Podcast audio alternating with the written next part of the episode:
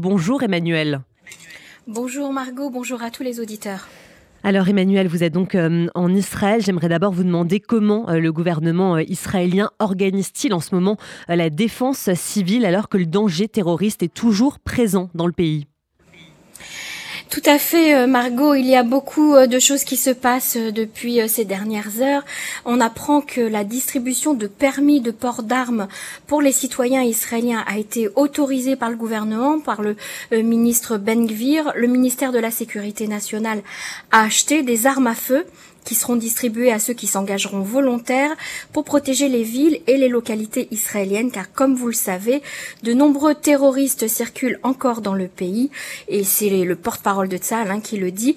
il faut donc se défendre et se protéger, car on ne peut pas mettre un soldat à toutes les portes euh, d'immeubles.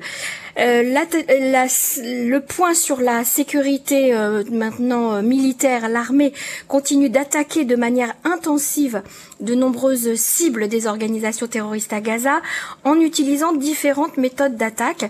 L'armée a envoyé un message aux populations civiles de Gaza en leur recommandant de fuir la bande de Gaza vers l'Égypte.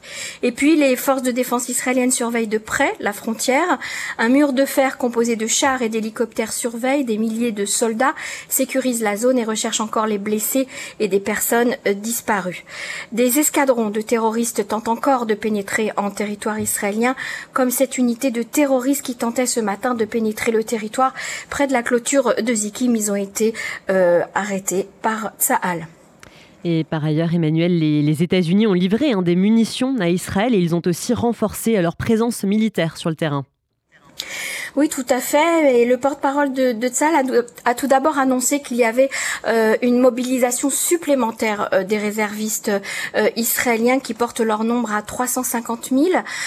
des avions de l'armée de l'air sont partis dans différents pays du monde ramener des, des, des réservistes israéliens qui se trouvent à l'étranger. Une telle mobilisation n'avait pas eu lieu au cours des dernières décennies. C'est pourquoi, au niveau logistique, les choses sont un petit peu compliquées. Alors, les États-Unis ont offert leur soutien euh, dans, dans, envers Israël dans la planification d'opérations spéciales visant à sauver des otages aux mains, de, aux mains du, du, du Hamas. Pardon.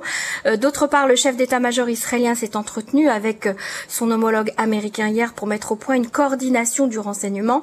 Les Américains ont installé un porte-avions et des navires de guerre près des ports israéliens dans le cas d'un scénario dramatique de conflit sur des multifronts.